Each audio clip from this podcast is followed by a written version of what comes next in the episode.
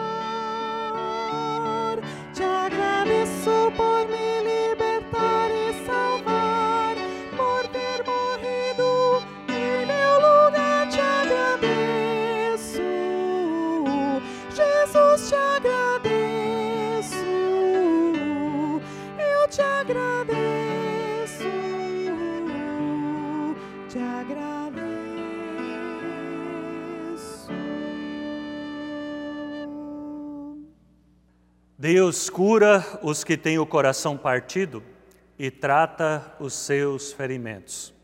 Esta é a confiança que cada um, cada uma de nós, com esta confiança devemos nós também chegar a Deus em oração, na certeza de que Ele nos cura, que Ele trata os nossos ferimentos.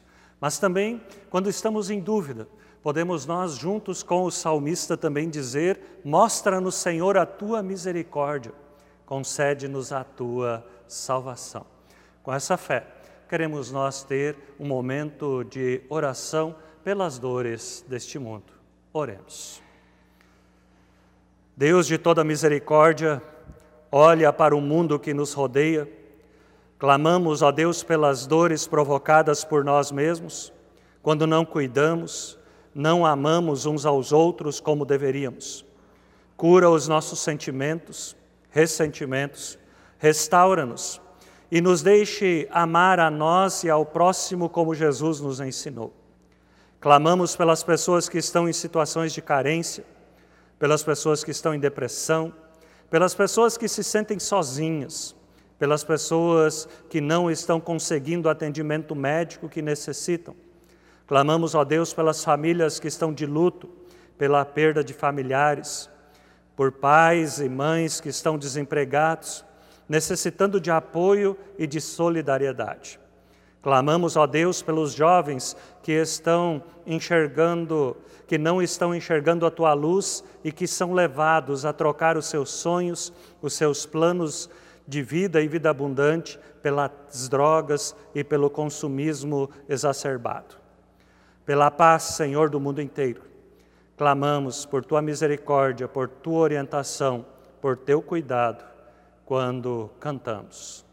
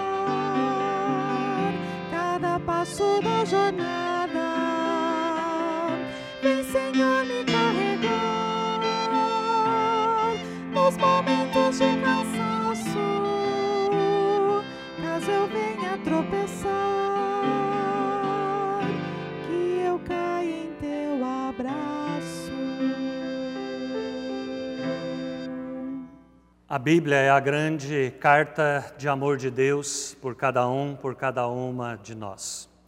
E assim nos ensina o salmista dizendo: Lâmpada para os meus pés é a tua palavra e luz para o meu caminhar. Com esta viva certeza queremos ouvir a leitura do Salmo 46.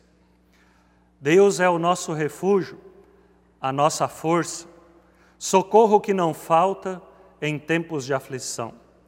Por isso, não teremos medo, ainda que a terra seja abalada e as montanhas caiam nas profundezas do oceano, não teremos medo, ainda que os mares se agitem e rujam e os montes tremam violentamente. O Senhor Todo-Poderoso está do nosso lado. O Deus de Jacó é o nosso refúgio. Venham e vejam o que o Senhor tem feito. Vejam que coisas espantosas ele tem feito na terra. Ele acaba com as guerras do mundo inteiro, quebra os arcos, despedaça as lanças e destrói os escudos do, no fogo. Ele diz: parem de lutar e fiquem sabendo que eu sou Deus, eu sou o Rei das nações, o Rei do mundo inteiro. O Senhor Todo-Poderoso está do nosso lado. o Deus de Jacó é o nosso refúgio. Nesta certeza de que Deus é o nosso refúgio, de que Ele nos ouve, está ao nosso lado, Ele é o nosso castelo forte e bom, nesta certeza nós oramos. Deus amado, nosso Pai e Senhor, envia o Teu Espírito aos nossos corações, a fim de que ele desperte e dê firmeza à nossa fé em Jesus Cristo. Que ele nos guie e governe conforme a tua vontade, nos console nas aflições e nos ajude nas fraquezas. Mantém-nos sempre firmes no Evangelho, para que reconheçamos a salvação que Jesus Cristo preparou através do seu sacrifício na cruz. Que possamos louvar o teu amor e compartilhar a tua graça neste culto. Isso nós oramos em nome de Jesus. Amém. Nos ensina Tiago: cheguem perto de Deus e Ele chegará perto de vocês. E quando chegamos perto de Deus, nós podemos jubilar e louvar o seu nome.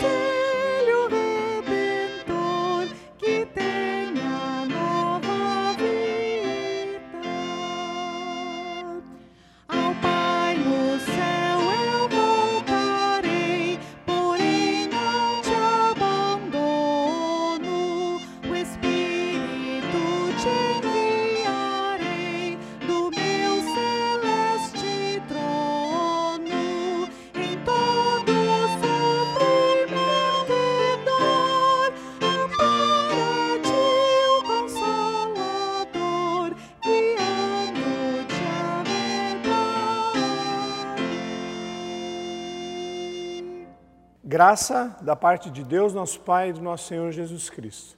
É com muita alegria que eu participo aqui na Paróquia da Paz, a convite do pastor Cléo, desse tempo de reflexão, uma pequena reflexão, duas na verdade, duas pequenas reflexões em relação ao tema da reforma. É um tema muito caro para a gente, né? nós que somos luteranos, e não só luteranos, porque a reforma em si do século XVI ela transformou o mundo.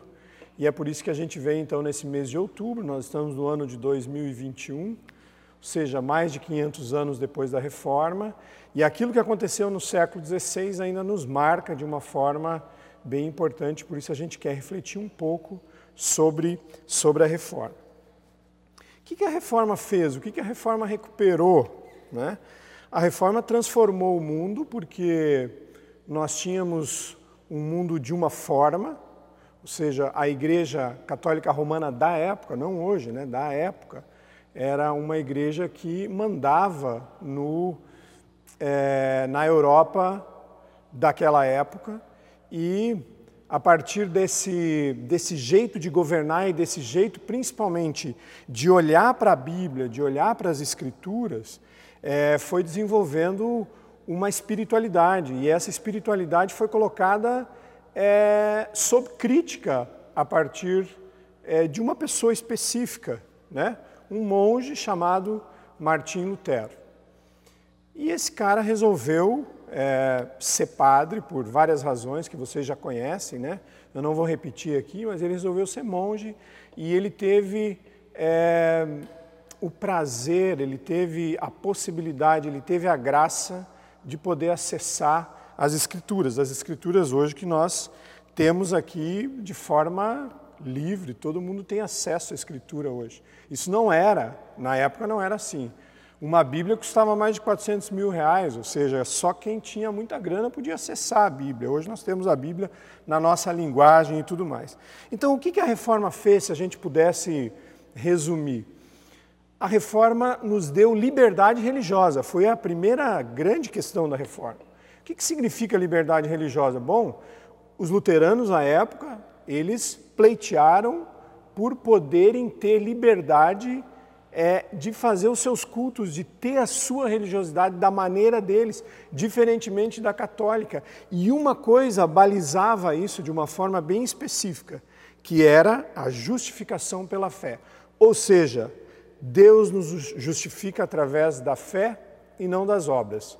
Se a gente pudesse colocar em outras palavras, é o seguinte: bom, não adianta tu querer barganhar com Deus. Essa é a grande questão da reforma. Barganha. E hoje nós estamos no meio da barganha. Né? Depois a gente vai refletir um pouquinho sobre isso. Ou seja, para eu é, querer acessar Deus, eu preciso fazer alguma coisa. O que, que eu tenho que fazer? Bom, tem que pagar dízimo, é, tem que dar uma grana para o padre e para o bispo, é, eu preciso é, pagar penitência, eu preciso, eu preciso, eu preciso, eu preciso. Eu preciso fazer para agradar a Deus. É, eu gosto de chamar esse tipo de espiritualidade de espiritualidade da escada, ou seja, eu tenho uma escada, você já conhece uma escada, eu vou colocando os pés nos degraus e vou subindo em direção a Deus. Né? Então eu vou fazendo isso, vou fazendo aquilo, vou fazendo aquilo e já olho para baixo também para os outros que estão embaixo e digo, ah, vocês não conseguiram fazer o que eu estou fazendo, então vocês são cristãos de outra categoria e eu sou, então eu sou melhor, então eu vou subindo, eu vou subindo. E quem consegue subir ganha a graça de Deus. A partir da justificação pela fé, Lutero deu um basta nesse tipo de espiritualidade e, e disse assim: olha só, é, não é tu que sobe, é Deus que desce. E outra coisa, se tu achar que tu vai agradar a Deus de alguma forma em fazer, em fazer, em fazer, tu vai perder Deus. Porque justamente Deus desce em Jesus Cristo. Deus desce. O Natal, o Natal é justamente a descida de Deus. Então não precisa mais a gente subir. Deus desceu e Ele nos encontrou do jeito que nós somos. Ou seja, com todas as nossas falhas, com todo o nosso egoísmo. Se vocês olharem para o mundo ao redor aqui, vocês vão ver que o ser humano não é lá grande coisa. A gente constrói coisas enormes, a gente vai agora com a SpaceX dar um passeio é, pela órbita terrestre, aliás, né? Tem o pessoal que acha que a Terra ainda é plana, essa SpaceX mostrou de novo que a Terra é redonda. É, infelizmente para eles, né, nós já sabíamos faz tempo, mas vejam, é, nós conseguimos, através da técnica, chegar a tantos lugares. Nós aqui, a partir da técnica, conseguimos chegar em todo mundo. Todo mundo pode me ver, se entender o português, pode me entender nesse momento. E coisas tão simples como dar comida para alguém dar água para alguém, fazer com que os nossos irmãos tenham acesso às coisas mais simples, como roupa, como coberta no inverno. Nós não temos. Então veja, nós temos tanta coisa, o ser humano criou tanta coisa, e hoje nós não conseguimos dar comida para um monte de gente nesse mundo. Nós destruímos o planeta. Aqui no Brasil nós acabamos com a, as nossas florestas, as nossas árvores, e as pessoas ficam se perguntando, meu, mas por que está tão quente? Por que, que o clima está diferente? Por que está assim? Por que está assado? Então nós estamos intervindo de uma forma criminosa na natureza. E para nós cristãos é meio que uma incoerência, porque nós acreditamos que a natureza é criação de Deus. A natureza é criação de Deus, então a gente precisaria cuidar dela. Mas isso não foi. Então vejam, é, essa questão da espiritualidade, do jeito que nós entendemos a nossa relação com Deus, tem uma relação direta com aquilo que a gente entende pela nossa casa, pelos nossos irmãos e irmãs. Ou seja, conforme for a relação com Deus, vai ser também a tua relação com os outros. É aquilo que a cruz aponta. A cruz é assim e é assim. Ou seja, nós temos uma relação vertical com Deus e nós temos uma relação horizontal com as pessoas ao nosso redor. E a justificação pela fé, esse acesso à Bíblia que Lutero possibilita no século XVI, justamente faz a gente mudar a perspectiva.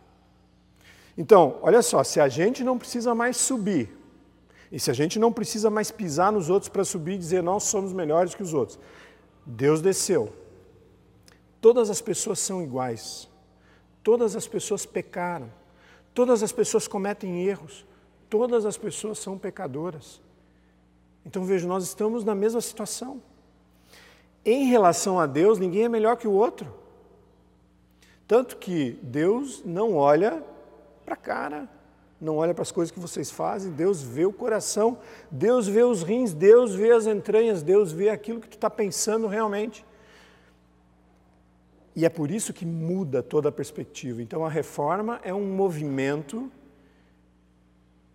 que dá acesso à Bíblia e que traz alguns valores cristãos que estavam na Bíblia e que foram esquecidos. Então, essa liberdade religiosa, o acesso à Bíblia é outra coisa importante. Né? É... Outra coisa bem importante da reforma foi a questão social. Bom, se nós temos acesso à Bíblia, se nós temos acesso à palavra de Deus, se nós não somos justificados por aquilo que a gente faz, mas se a gente tem fé em Deus, a gente já está justificado. Ou seja, a relação vertical já está resolvida. O que, que eu preciso fazer? Bom, eu tenho que amar a Deus de todo o coração, de todo o meu entendimento. Isso que a gente tem que fazer, não tem mais nada a fazer. Mas e a relação vertical, como é que fica? Bom, se a gente não precisa mais ficar pagando, ficar para agradar a Deus, ficar pagando o dízimo, ficar pagando as coisas, nós temos várias coisas aqui embaixo que poderiam ser melhoradas. Porque vejam bem, o cristão, que se sabe cristão e sabe que Deus desceu por conta dele, ele é grato. A palavra é gratidão, ou seja, eu sou grato por aquilo que Deus me deu, porque mandou seu filho para mim e mudou a minha relação com Deus. Eu não preciso mais ficar agora barganhando. Então sobra tempo para mim para eu olhar para os outros, para eu olhar para o meu irmão, para eu olhar para minha irmã. E como é que eles estão? Na época da reforma, por exemplo, tinha uma caixa onde é que se colocavam as indulgências. Né? Se tu pagasse uma grana legal, tu já é o carteiraço, né? tu já ia chegar lá no céu, São Pedro fala assim, está aqui São Pedro, eu paguei as indulgências, eu tenho acesso a, ao paraíso. Né? Lutero diz assim, não vai rolar, isso aí não rola. Essa coisa de barganha com Deus não rola. Então não tem carteiraço com Deus. Ou tu ama ou tu não ama. E outra coisa, ele sabe o que tu pensa, ele sabe como é que vai teu coração. Então não adianta querer enganar. Tu não tem nada para dar para Deus. Agora, tu pode responder a essa graça que ele te deu de, de enviar o seu próprio filho de forma vertical, ou seja, tu pode ver o que está acontecendo na sociedade e tu pode intervir nesse processo. Como é que eu vou intervir? Bom, é, se Deus deu a vida para nós, se Deus deu uma casa legal para nós, que é a, a terra, né? que, é a, que é a nossa casa. Está é, tá faltando alguma coisa para os outros, então a gente precisa a gente precisa fazer alguma coisa. O mutirão nasce disso. Está faltando alguma coisa, vamos se juntar para fazer um mutirão para poder é, dar conta dos problemas que nós temos aqui embaixo. Então vejam, a relação com Deus faz com que eu comece a olhar a relação com as outras pessoas de forma distinta. Todo mundo é igual a mim.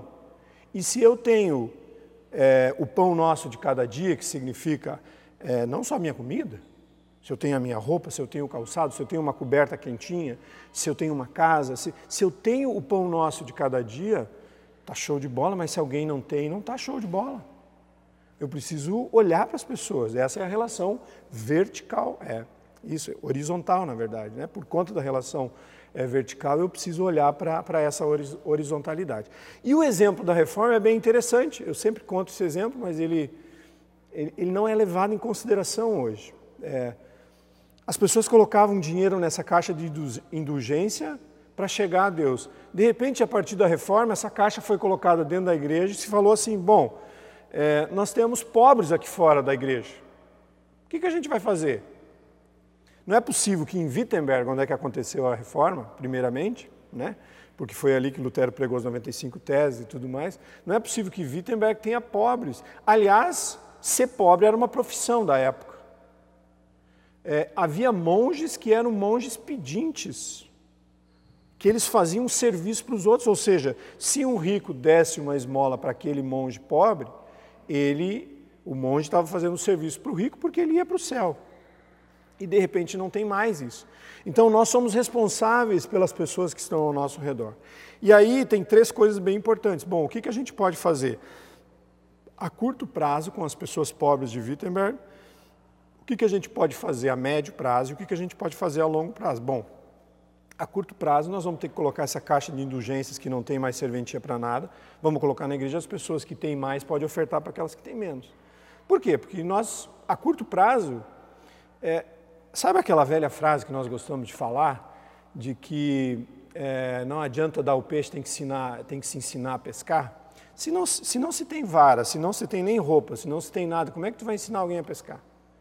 Então tu precisa, a curto prazo, dar um lar para essas pessoas, é, alguém precisa fazer uma comida para essas pessoas, alguém precisa dar roupa para essas pessoas. Veja, não é tão simples assim trabalhar com a pobreza. Se vocês forem ver o padre Júlio Lancelotti hoje, que é um baita de um cristão é, e que é apedrejado por muitos, ele faz isso, ele trabalha com a população mais carente. E é difícil fazer isso. Então, a curto prazo, a gente precisa achar um espaço para essas pessoas, e foi isso que aconteceu em Wittenberg naquela época. Ou seja, acharam um espaço para as pessoas a curto prazo, acharam comida, é, bom, fizeram com que elas fossem dignas de novo, tivessem a dignidade delas. Bom, a médio prazo, o que a gente precisa fazer? Bom, é, não dá para elas ficarem na casa dos outros, não dá para elas ficarem dentro da igreja, a gente precisa achar um lugar onde é elas possam ficar. Não é tão simples assim lidar com a pobreza. Ou seja, a curto prazo a gente precisa dar as condições para elas viverem, a médio prazo elas vão ter que se estabelecer em algum lugar. E a longo prazo, o que, que vai ser feito? Bom, a gente vai ter que ensinar essas pessoas uma profissão. A longo prazo, em Wittenberg foi feito isso. Então, se ensina a elas uma profissão, tendo comida todo dia, tendo espaço para viver, e se ensina a elas a uma profissão para que elas, a longo prazo, não precisem mais da ajuda dos outros e essa ajuda dos outros possa ir para alguém que está necessitado.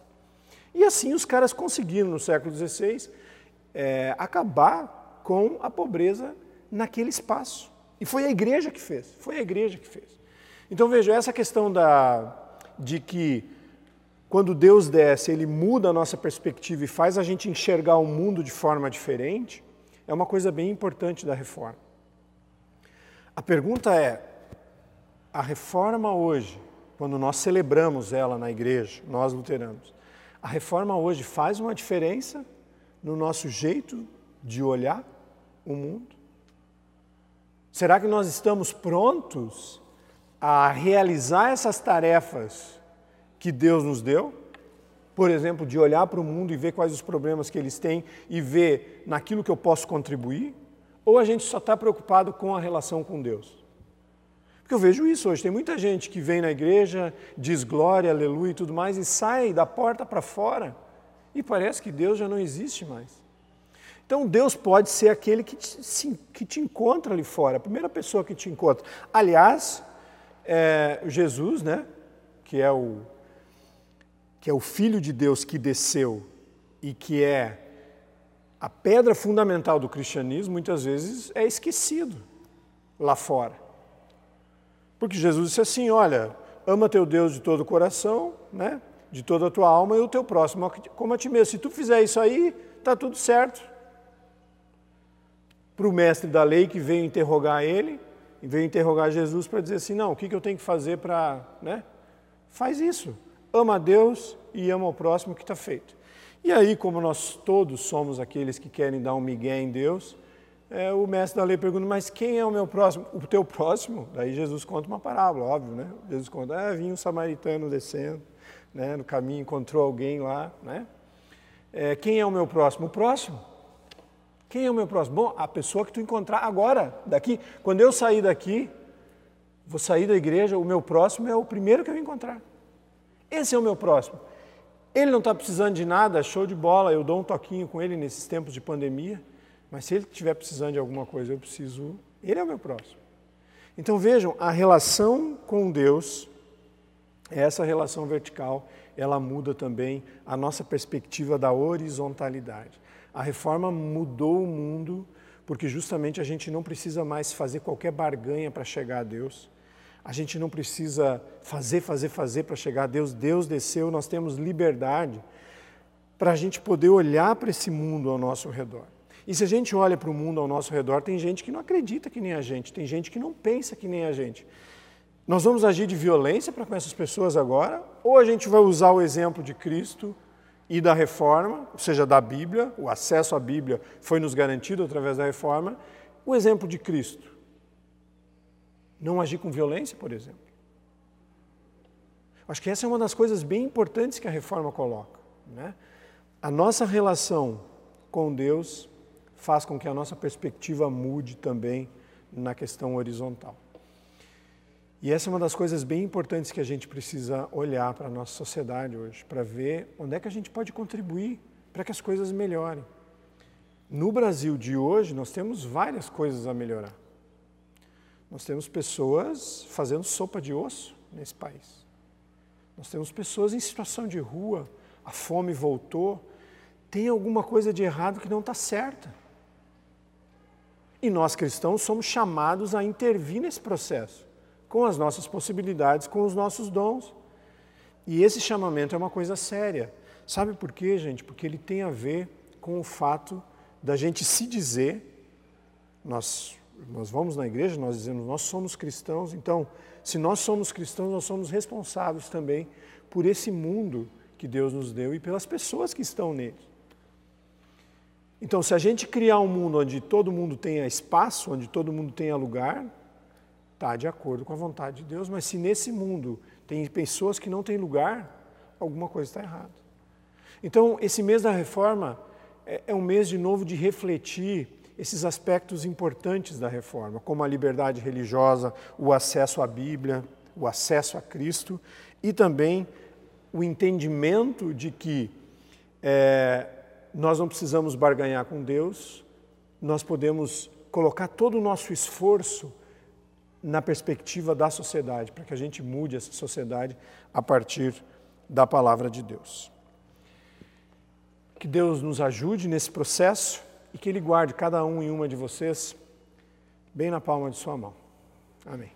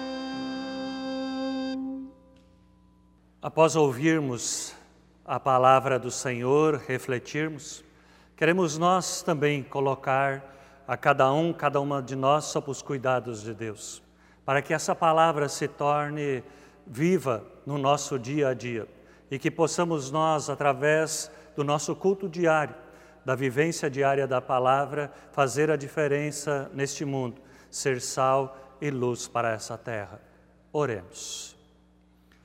Vem, Senhor, caminha conosco na nossa família, no nosso trabalho, nas nossas ruas. Vem e reabre as portas para o diálogo respeitoso com os nossos familiares, entre colegas, gerações, culturas, religiões, e faze com que descubramos as belas possibilidades para transformarmos as coisas erradas da vida e assim sentir a paz, sentir-nos renovados. Vem, Senhor, dirige os nossos passos como comunidade e igreja. Move-nos, sensibiliza-nos para ouvirmos e sentirmos a mensagem que tu nos trazes a cada encontro entre irmãos e irmãs na fé em Jesus Cristo. Faze com que esta mensagem nos dê impulso para a nossa ação como missionários, missionárias nesse mundo. Vem, Senhor, nos fortalece para que, em meio às pessoas doentes, enlutadas, deprimidas, desempregadas, excluídas, possamos ser agentes de reconciliação e de transformação. Assim, Senhor, colocamos tudo aquilo que pesa em nossos corações, tudo aquilo que está difícil na vida em tuas mãos, mas também queremos te agradecer por tudo aquilo de bom e de bonito que tu tens dado para cada um, para cada uma de nós. E assim, como irmãos e irmãs na fé, nos unimos na oração que Jesus, nosso Senhor, nos ensinou, dizendo: Pai nosso que estás nos céus, santificado seja o teu nome, venha o teu reino, seja feita a tua vontade, assim na terra como no céu. O pão nosso de cada dia nos dá hoje e perdoa-nos as nossas dívidas, assim como nós também perdoamos aos nossos devedores. E não nos deixes cair em tentação, mas livra-nos do mal, pois teu é o reino, o poder e a glória para sempre. Amém. E ali onde estamos, que possamos ter a certeza de que a bênção, a proteção do Senhor nos alcança. O Senhor é o nosso pastor, nada nos faltará. Com esta fé, queremos também receber a palavra de bênção, essa bênção que vem do nosso Senhor. Que o amor de Deus nos una, que a alegria de Deus nos inspire, que a paz do Senhor nos envolva, que a coragem de Deus nos sustente. E que a bênção do nosso Senhor repouse sobre nós a cada dia. Possamos saber de que Ele está ao nosso lado desde o amanhecer. E assim, vos abençoe, vos guarde, Deus o Pai, o Filho e o Espírito Santo. Amém. Deixo com cada um, cada uma de nós, uma palavra inspiradora do profeta Isaías. Assim nos diz o profeta: Porque eu, o Senhor teu Deus, te tomo pela mão direita e te digo: não temas eu te ajudo. Que ali onde precisamos de ajuda, de segurança, possamos segurar na mão de Deus e Ele nos levará para águas de descanso, para campos verdejantes. Com esta certeza, queremos nós dizer que o nosso Senhor tem o nosso tempo.